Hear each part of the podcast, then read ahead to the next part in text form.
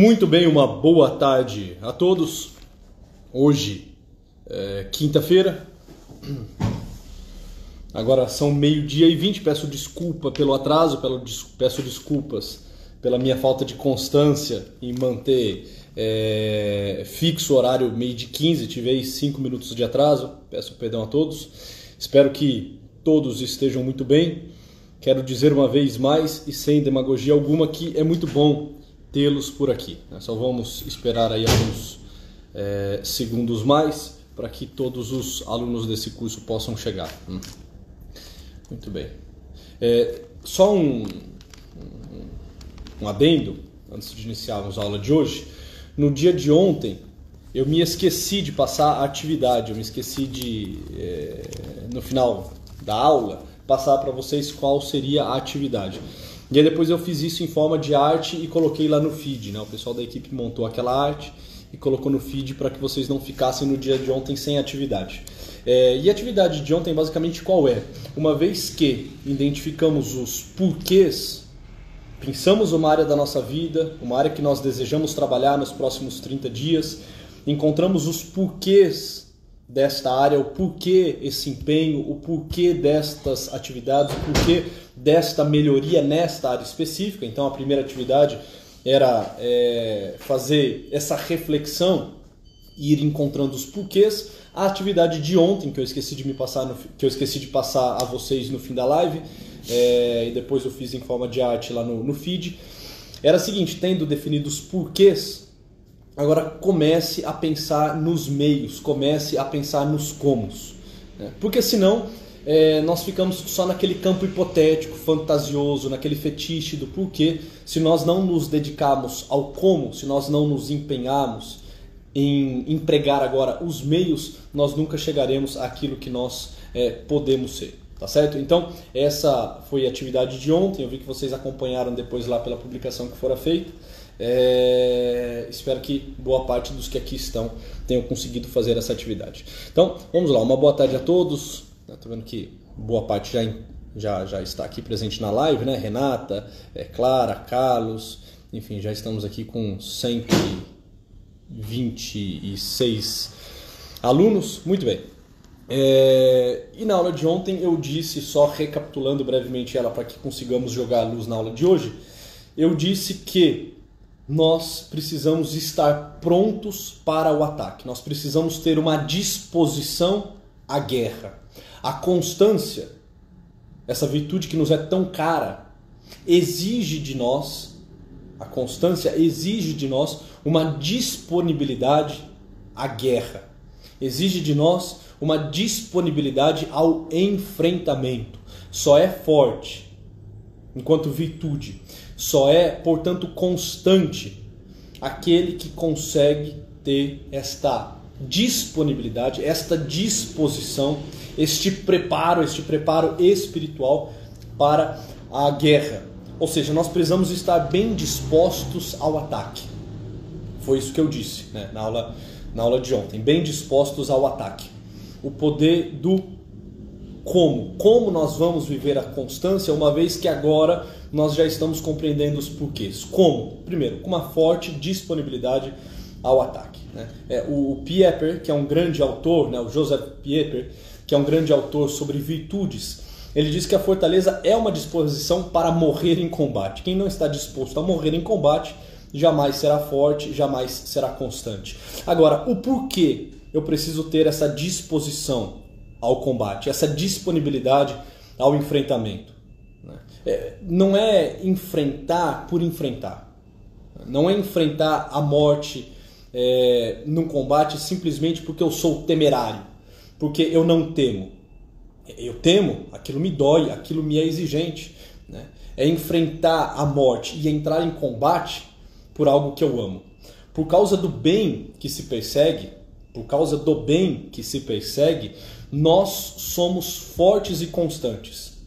Porque sof não, não porque sofremos, nós somos fortes e constantes, não necessariamente porque sofremos, acima de tudo porque nós amamos. Né? O constante, ele não é alguém que simplesmente, tendo disponibilidade para o sacrifício, para o sofrimento, para as renúncias, para os movimentos ascéticos, para a mortificação, simplesmente os emprega em sua vida. por si só, por eles mesmos. Ele é forte não só porque sofre, ele é constante não só porque se sacrifica, mas acima de tudo porque ama. Esse autor, Joseph Pieper, ele diz o seguinte: não é o sofrimento que interessa, não é o sofrimento que interessa, mas a realização do bem. Então, só quero uma vez mais colocar isso para que nós compreendamos em que terreno nós estamos, sob que solo nós estamos erguendo esse edifício da constância com reflexões e com práticas. Mas enfim, voltando aquilo que nos traz aqui hoje, nesse dia é, 20 de 8 de 2020, essa nossa terceira aula, eu disse que nós entraríamos em combate e eu disse na aula de ontem que eu falaria hoje contra quem nós combatemos, contra quem nós devemos guerrear. Vocês estão lembrados disso? Todos, todos em dia aí com o conteúdo? É isso aí, a Isadora está falando, quando nos falta coragem, na verdade, é, não é que falta-nos a coragem, falta-nos o amor. É exatamente, a Isadora é, disse isso. É Joseph, sem, sem o P no final, viu, Carlos? É com F no final. J-O-S-E-F. Joseph P. Epper. É um grande escritor sobre a questão das virtudes fundamentais. Tem um livro dele que se chama Virtudes Fundamentais. Muito bem, então vamos lá. Bom, eu disse que nós abriríamos guerra. Lembrem-se, lembrem-se que a paz, a paz, ela é fruto da guerra. A paz, ela é fruto da guerra. Quem não está guerreando, uma boa indicação de livro, Renata. Quem não está guerreando também não está apto para celebrar a paz. Me vem agora na, na, na, cabeça aqui uma frase que eu gosto muito, inclusive, é, do nosso querido Papa Emérito, Papa Bento XVI, que ele diz: Olha, não pode cantar, não pode cantar o, o, o cântico, né, o hino de Aleluia no Sábado Santo, quem não chorou os seus pecados na Sexta-feira da Paixão. Né? A frase do nosso Papa Emérito Bento XVI é mais ou menos essa, né? Ou seja, ninguém pode cantar o exulte o, cântico maior da liturgia do Sábado Santo, o, o cântico da ressurreição, ninguém pode celebrar alegremente a ressurreição se não foi capaz de chorar os seus pecados na sexta-feira da paixão. Né? E quando eu digo que a, a paz ela vem da guerra, é essa a realidade que eu estou querendo dizer. Para tanto, eu quero trazer um acontecimento, uma história muito interessante de um autor inglês acredito que boa parte dos que aqui estão o conhece, que é o Gilbert Chesterton. É, o Chesterton é uma pessoa muito irreverente, muito excêntrica, né? um escritor assim fantástico. Eu indico fortemente os livros do Chesterton, né? o livro O Homem Eterno, o livro Ortodoxia, principalmente. Vale a pena é, demais a leitura dos livros do Chesterton. E o Chesterton era um escritor, um jornalista, e, e lá para tantas é, surge um concurso no principal jornal é, inglês. O concurso era o seguinte: olha, nós vamos pegar algumas redações que respondem a uma indagação, que respondem a um problema. A melhor redação né, será publicada num dia importante do jornal, na, na, na capa, né, na, na página principal do tabloide. E a questão que se punha era a seguinte: responda à questão, monte um texto, formule uma redação respondendo a seguinte questão: Qual é o problema do mundo? Qual o problema do mundo. E quem ganha é Chesterton. Né? A redação dele é, é avaliada por uma banca e julgada a melhor das redações. Embora não tivesse mais do que uma linha essa resposta e essa redação do nosso querido Chesterton. Ele simplesmente fez o seguinte: qual é o problema do mundo? Interrogação. Eu, atenciosamente, Gilbert Kate Chesterton. não é o problema do mundo quem sou? Sou eu. Né? Exatamente. Estão ah, dizendo aqui já, né? Quem já conhecia a história já, já foi dando spoiler. O problema do mundo sou eu. Quem eu devo atacar? Quem eu devo combater nesse mundo? Por primeiro, a mim mesmo. Não adianta eu me tornar um chato, um inoportuno, alguém que fica medindo os outros, alguém que fica combatendo contra os outros, alguém que fica tentando extrair o melhor dos outros, se eu ainda não estou pronto Porque não fui capaz de abrir guerra contra mim mesmo. A única pessoa que eu posso mudar no mundo sou eu mesmo. Eu só posso mexer em uma pessoa. Eu só tenho ao meu alcance, de forma livre, de forma responsável, uma única pessoa nessa vida. E sou eu mesmo. Essa vida que me foi dada é uma vida que me foi confiada. E eu a vivo como uma tarefa e eu respondo em absoluto por ela, por aquilo que eu faço e por aquilo que eu deixo de fazer. Então, quando eu disse no dia de ontem que nós precisamos estar bem dispostos à guerra, que nós precisamos combater, que a nossa disponibilidade é uma disponibilidade para o enfrentamento, o que nós iremos enfrentar? Nós iremos enfrentar as nossas paixões desordenadas. O que nós iremos enfrentar? Nós iremos enfrentar né, o nosso jeitão, nós iremos enfrentar os nossos, as nossas tendências, nós iremos enfrentar né, toda essa desordem afetiva que habita no nosso peito. Quem nós iremos enfrentar? Nós iremos enfrentar a nós mesmos. Se eu pudesse colocar título nessas aulas, eu acho que ficaria mais ou menos o seguinte: a primeira aula seria o poder do porquê, a segunda aula, a aula de ontem, seria o poder do como, e essa aula seria né, o problema que sou eu. Né? É, porque nós somos um grande empecilho para o nosso crescimento. Sabe por que nós não somos constantes? Não é porque faz chuva, não é porque faz sol, não é porque o trabalho é exigente, não é porque nós temos condição financeira, não é porque nós deixamos de ter condição financeira, não é porque nós nascemos no, no, no, Brasil, não é porque nós falamos português, não é porque nós passamos períodos delicados na história recente desse Brasil, né, no maior esquema de corrupção é, já visto. Não é por nada, não é por conta dos nossos pais, não é por conta do nosso chefe, nós somos inconstantes por conta de nós mesmos. O grande problema que se impõe frente ao meu crescimento, que faz com que eu não consiga ser constante, sou eu. Eu só irei celebrar a paz na minha vida se eu conseguir abrir guerra. Se eu conseguir colocar-me numa atitude de guerra contra mim mesmo.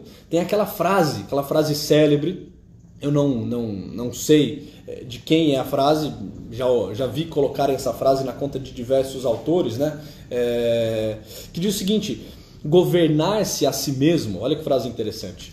Governar-se a si mesmo é a primeira coisa que se precisa aprender depois que se sabe andar. Né? Depois que se sabe andar, a segunda coisa, na sequência, né, que precisa se aprender é a autogovernança. É governar-se a si mesmo. É nos frustrarmos adequadamente. Se tem algo, se tem algo que todas as linhas de psicologia estão de acordo, por mais que seja uma Babel, por mais que elas se degladeiem, mas se tem um ponto que todas as linhas de psicologia estão de acordo, esse ponto é o seguinte: todos nós devemos passar nessa vida por frustrações adequadas. Se não nos frustrarmos adequadamente, nós iremos inevitavelmente perecer, nos tornarmos chatos, mimados, pequenos, crianças. Então, governar-se a si mesmo é a primeira coisa que se precisa aprender depois que se sabe andar. É isso, inclusive, que nós deveríamos ensinar às crianças. Aprendeu a andar? Pronto. Agora você vai começar a ter autogovernança. Agora você vai começar a controlar as suas tendências, as suas pulsões, os seus instintos. Você vai começar, é claro que na criança começa essa atividade de forma bem paulatina, regada muito amor, carinho, compreensão, falas, né? explicações, é, mundo lúdico, fantasioso, mas comece agora a se frustrar. Comece a fazer coisas que contrariam um pouco aquilo que você quereria, aquilo que lhe, lhe apetece, aquilo que lhe parece o menor, o melhor. Né? Não dominar a si mesmo, uma pessoa que não domina -se a si mesmo, é como um barco que não tem leme, entende? É como um cavalo que não tem freios que não tem rédeas. É como um automóvel que não tem freio, que não tem um sistema de freio. Não conseguir governar-se a si mesmo é viver a deriva, é viver num estado de profunda perdição, é viver uma vida, toda ela, assim, desregrada, inconstante. Não conseguir governar-se a si mesmo é não conseguir colocar limites na tua ação. E quem não consegue colocar limites na ação, não consegue dar direção à existência. Se eu não tenho limites, se eu não tenho esteios, se eu não tenho algo que vai margeando a minha ação nesse mundo, eu simplesmente me perco, eu, eu, me torno como uma meba, eu vou me espalhando nesse mundo, mas eu não vou edificando nada. Eu vou me espalhando, mas eu não vou construindo nada. Se eu não tiver esse foco, se eu não tiver essa atenção que é fruto dessa autogovernança, inevitavelmente eu irei né, ferrar a minha vida. Porque, entre outras coisas, o que nós temos? Nós temos irritabilidade, nós temos possessividade, nós temos apatia, nós temos preguiça, nós temos paixões desordenadas. Nós não somos né, assim, algo que o valha. Nós, in natura, assim, somos, é, embora tenhamos a, inteligência, é, embora tenhamos a dignidade de pessoa humana, embora sejamos livres e, e capazes de responder essa vida, embora sejamos capazes de autotranscender, amar e servir, Assim, mas em natura, nós, no nosso jeitão, nós largados a nós mesmos, não somos algo que o valha. Somos um barco à deriva, somos um barco sem leme, somos um cavalo sem rédeas, somos um automóvel sem freio, né? um automóvel sem um sistema de frenagem. Né? Ah, não, mas nós temos que viver a, a vida espontaneamente, Luiz Henrique. Que isso? Que isso? Que absurdo que você está dizendo, Luiz Henrique. Nós precisamos viver essa vida espontaneamente. Numa pegada Zeca Pagodinho, né? Se eu quiser beber, eu bebo. Se eu quiser, quiser fumar, eu fumo, né? É, eu, eu, pago né, tudo, tudo o que eu consumo, né? Eu vivo com o suor do meu rosto. A música acho que é mais ou menos assim, né? Que coisa é essa? Nós precisamos viver espontaneamente. Espontaneamente uma ova. Essa espontaneidade que nós temos é a espontaneidade de um tolo. É a espontaneidade de uma ameba, é a espontaneidade de um automóvel que espontaneamente está a 240 km por hora na estrada sem governança. Olha que espontaneidade bonita. Nossa, tão espontâneo esse carro. Ele anda a 240 km por hora sem ninguém que o dirija. Mas, primeiro, inevitavelmente, certamente ele vai se dar mal. E o pior, ele vai ferrar com a vida de alguém. Né?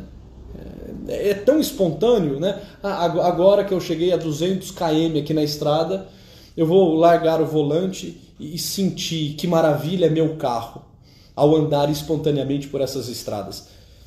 Vai capotar, vai dar no guarda-rei, vai bater atrás de um caminhão, vai colidir com outro carro que vem em sentido contrário, vai fazer alguma cagada, entende?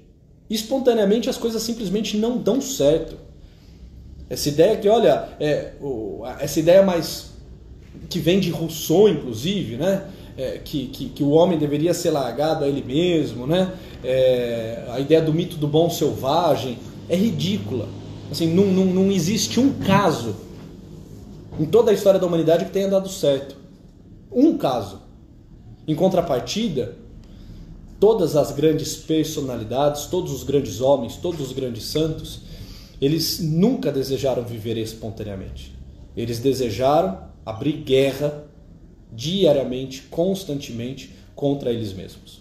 Porque assim, pegue, entre outras coisas, o que nós trazemos dentro do nosso peito? O que nós trazemos enquanto assim tendências? A nossa espontaneidade, ela é espontaneidade de quê? Ela é espontaneidade de ira, ela é espontaneidade de gula, ela é espontaneidade de avareza, ela é espontaneidade de luxúria, ela é espontaneidade de vaidade, ela é espontaneidade é, de soberba. É, é disso que é a nossa espontaneidade. Né? Ira, inveja, gula, soberba, luxúria. É, essa é a nossa espontaneidade. Nós temos assim sete, sete matrizes de espontaneidade. Se você está sendo muito espontâneo, se você está se deixando muito solto, se você está se deixando governar pelas tuas tendências, pelas tuas paixões, saiba, as tuas atitudes, as tuas ações neste mundo, elas estão nascendo de, um, de uma dessas sete desordens interiores que você traz. Ou você faz o que faz porque é possessivo, ou porque é vaidoso, ou porque está irado, ou porque né, é, é avarento, ou porque é um preguiçoso. É aí que nasce. Ou porque é um guloso, um glutão. Então, nós precisamos, a primeira coisa a atacar, ao atacarmos a nós mesmos, é atacarmos a nossa espontaneidade. Né? Porque essa espontaneidade é a espontaneidade de um tolo. Né? Se nós andarmos espontaneamente, nós iremos viver uma vida trágica. É a tragédia da vida espontânea. Né? É... Olha que interessante, eu fui pensando, eu, eu gosto muito do, do, do Cifuentes, né? Rafael é, Llanos Cifuentes, eu até indico muito os livros dele, né? já disse isso na, na, nas últimas lives. Eu fui fazendo alguns recortes é, de, um, de um capítulo do livro do Cifuentes onde ele fala sobre o autodomínio. Eu fui fazendo como que uma coxa de retalho, né? construindo aqui um texto em cima de algumas realidades muito oportunas que Cifuentes traz e que cabe muito nessa nossa reflexão. Né? E a coisa ficaria mais ou menos o seguinte: não persevera em nenhum dos seus compromissos aquele que está dominado pela sensibilidade, pelos impulsos temperamentais, que se deixa conduzir pela sua espontaneidade.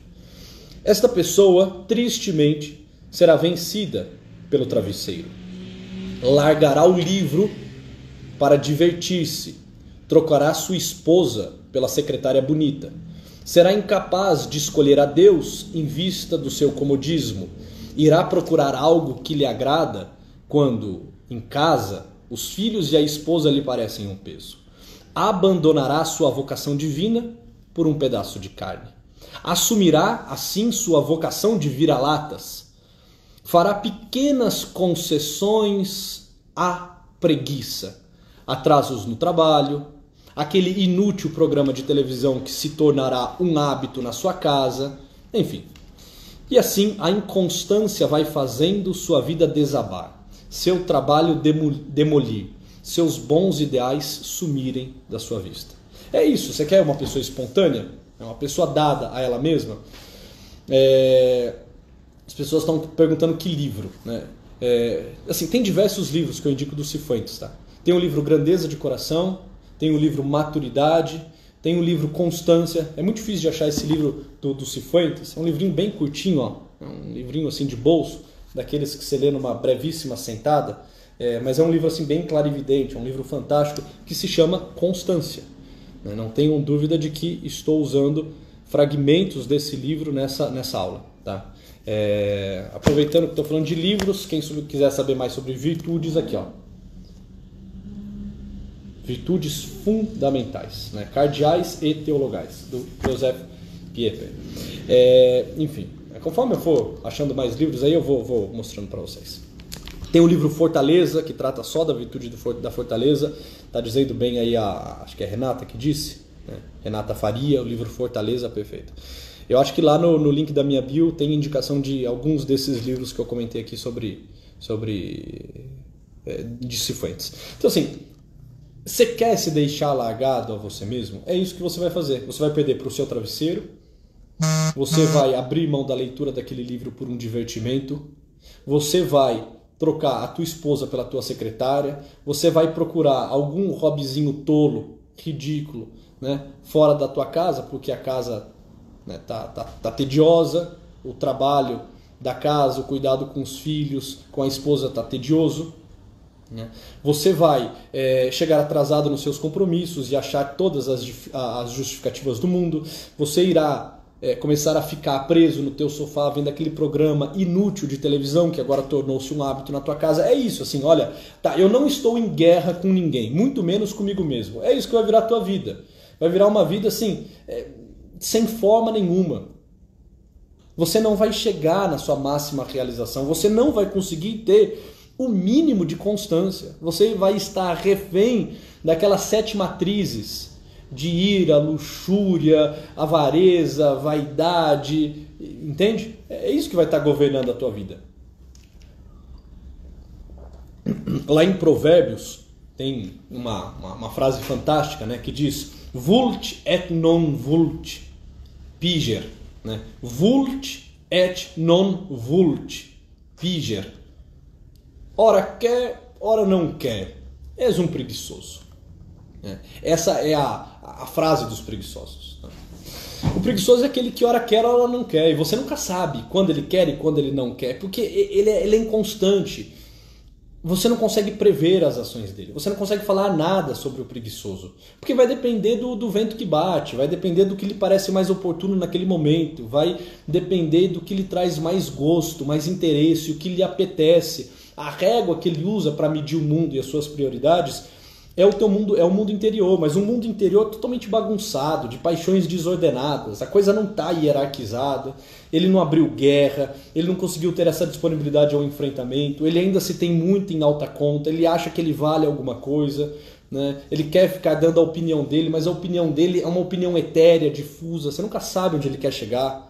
Né? Ele muda de opinião conforme muda as suas paixões. Né?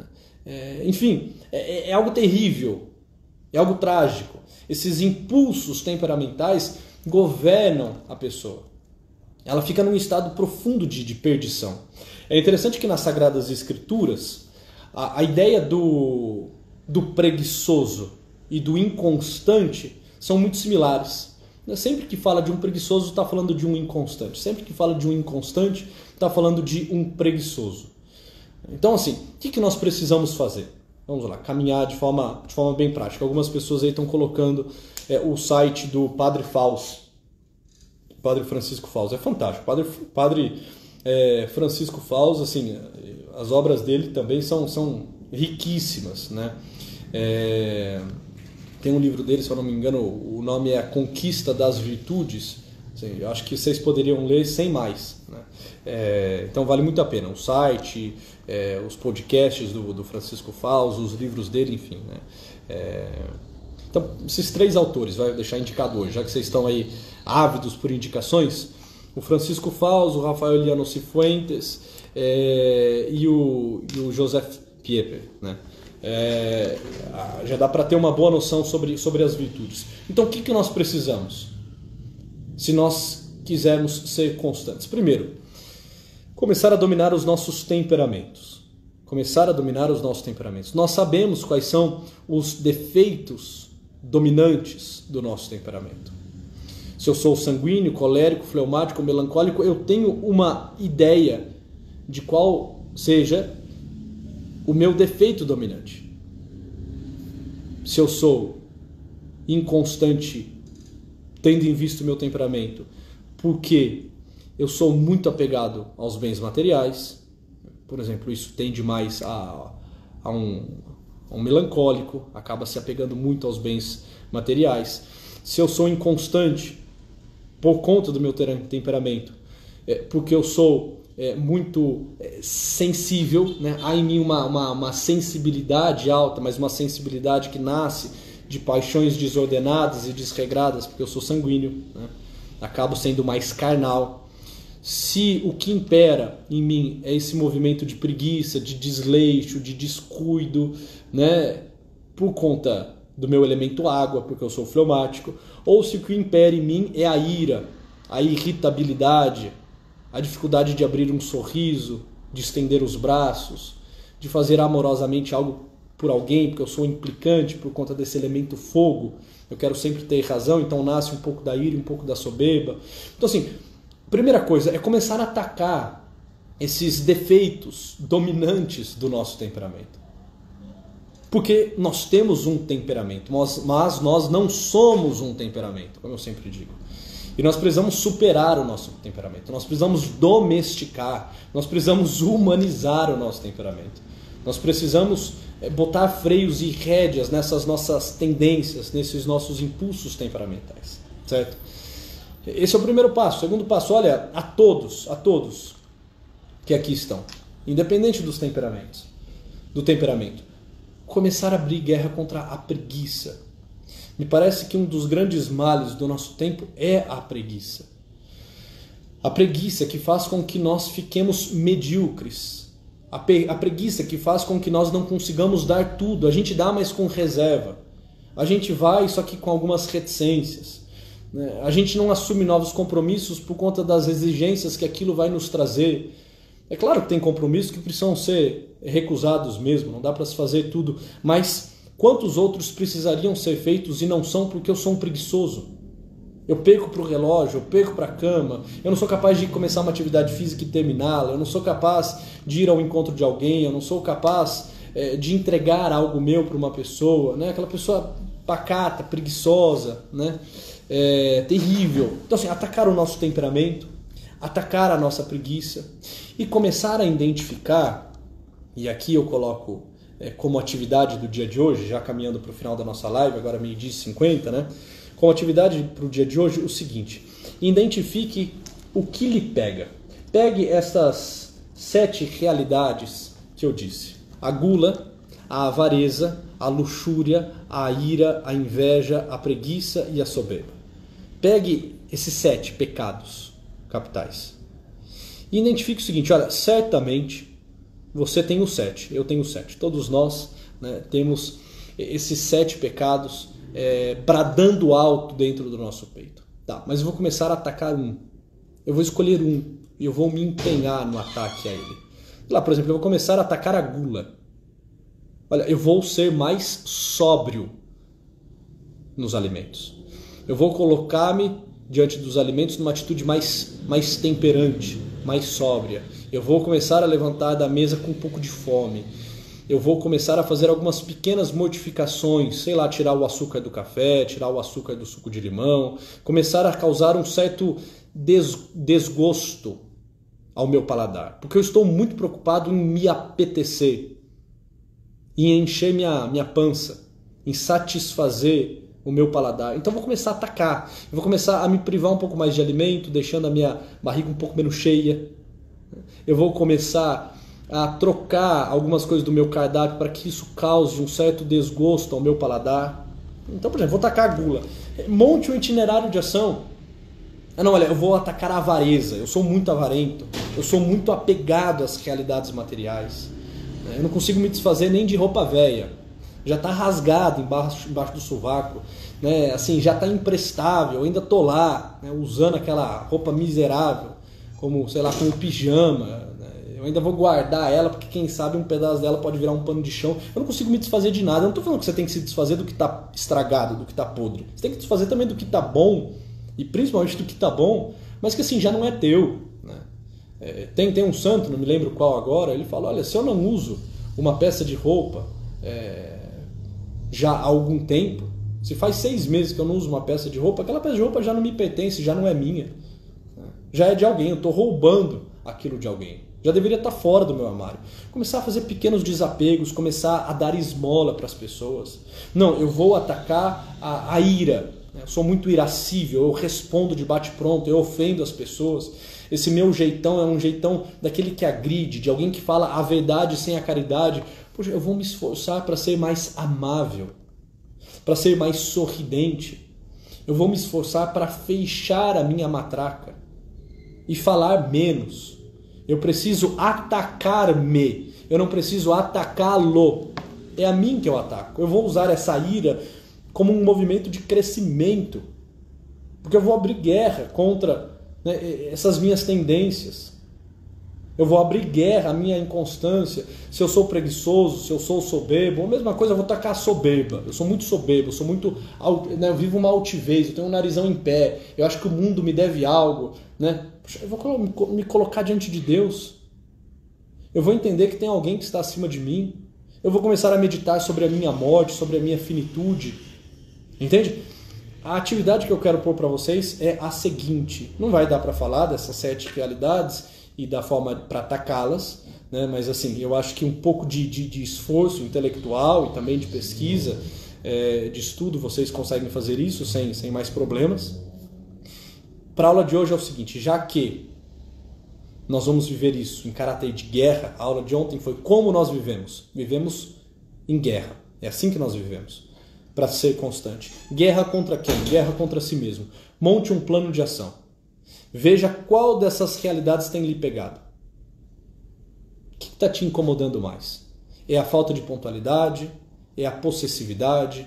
É os ciúmes? É a inveja? O que, que, que, é? É a apatia? É a preguiça? Pensa, tem uma coisa fudendo-me. Tem uma coisa que está ferrando com a minha vida. Escolha isso e comece a montar um guia de, um guia de, de, de ação. Né? Como que eu ataco isso? Qual que é o contrário disso? Qual que é o contrário do guloso? É o sóbrio. Qual que é o contrário do soberbo? É o humilde. Qual que é o contrário do irascível? É o amável. É o generoso. Né? Qual que é o contrário da, da, da, preguiça? A disponibilidade, o serviço, a prontidão. Assim, você entende? A gente não, a gente não tem muita dificuldade para pensar no antônimo. Né? No antônimo daquilo. E começa a fazer, opa, peraí, olha, e pode ser uma coisinha pequena, uma coisa pequena feita durante 30 dias. Por exemplo, eu vou sorrir mais. Eu vou ser mais sorridente. Porque eu ando muito irritado. Acabou, pronto. Pronto, acabou. É isso aí, você já entendeu, você já fez. Eu ando muito preguiçoso. Eu vou começar a acordar mais cedo. Eu vou começar a exigir um pouco mais de mim mesmo. Eu vou me matricular numa atividade física. Uma coisa pontual. Feito. Agora são meio-dia e 56. Chega de falar, senão é, não tem fim aqui a live. Como eu disse no dia de ontem, possivelmente vocês estão com as panelas no fogo, ou estão na mesa almoçando, né, ou estão aí fazendo o momento de cesta de vocês. É, espero que tenham gostado dessa nossa terceira aula. Ontem eu cometi um equívoco, eu falei que ontem era a segunda de 5, na verdade é a segunda de 4, hoje é a 3 de 4. Amanhã nós teremos a quarta e última aula, tá certo? Não percam, amanhã a gente fecha isso tudo. Eu quero dar para vocês uma ferramenta importantíssima, sem a qual isso tudo ainda fica muito solto. Essas três realidades, sem a quarta realidade que eu vou trazer a vocês, fica muito difusa, fica muito vaga. Então, não percam a aula de amanhã. Printem essa live, marquem-me, peçam para as pessoas seguirem, amigos, parentes, é, para seguirem é, aqui o meu Instagram, para que a gente possa crescer nesse trabalho e mais pessoas possam se juntar a nós, tá bom? Senhores e senhoras, uma alegria estar aqui com vocês. Tenham todos uma boa tarde de quinta-feira e até amanhã.